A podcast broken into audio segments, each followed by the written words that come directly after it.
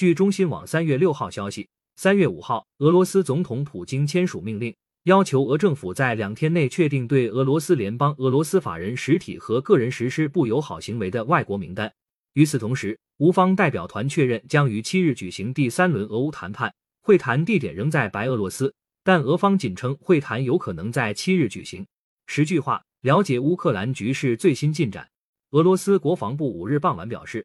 由于乌方无意对民族主义分子施加影响，并延长静默状态，俄武装力量从莫斯科时间十八时起恢复进攻。据悉，此次静默状态持续仅八小时。俄罗斯总统普京表示，西方国家对俄罗斯实施制裁等同宣战。他表明，在乌克兰领空设禁飞区等同于介入这场冲突。任何国家朝这个方向的举动将被我们视为参与这场武装冲突。当地时间三月五日。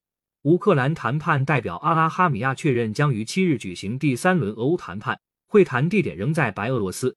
不过，俄方仅称会谈有可能在七日举行。俄罗斯国家杜马主席沃洛金表示，泽连斯基已离开乌克兰，目前身处波兰。当地时间五日，泽连斯基发布了一段视频，称自己还在基辅，否认了逃离的说法。联合国表示，俄乌发生冲突以来。至少三百五十一名乌克兰平民丧生，七百零七人受伤。联合国同时表示，因为信息延迟，不少人员伤亡报告仍有待证实。当地时间五日夜间，乌克兰国防部情报总局发布正式声明说，乌情报总局官员基列耶夫与另外两名情报人员在执行特殊任务时被杀害。基列耶夫曾参与俄乌第一轮谈判。乌克兰媒体和部分议员此前称其因涉嫌叛国罪。在抗拒乌克兰国家安全局人员拘捕时被打死。俄罗斯国防部发言人科纳申科夫表示，截至五日，俄罗斯已经摧毁乌克兰超过两千一百个军事设施。此前，普京称，俄方开展的摧毁乌克兰军事设施的工作几乎已完成。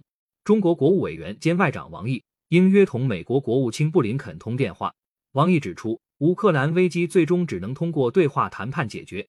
凡是有助于缓和局势和政治解决的努力，中方都支持；凡是不利于推动外交解决，而是拱火浇油、使局势升级的行动，中方都反对。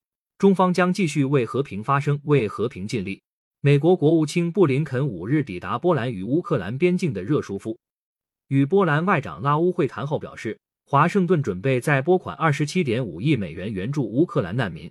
万事达卡 （Mastercard） 和维萨卡 （Visa）。宣布停止在俄罗斯的业务。维萨卡 Visa 称正在制定具体执行方案。感谢收听羊城晚报广东头条。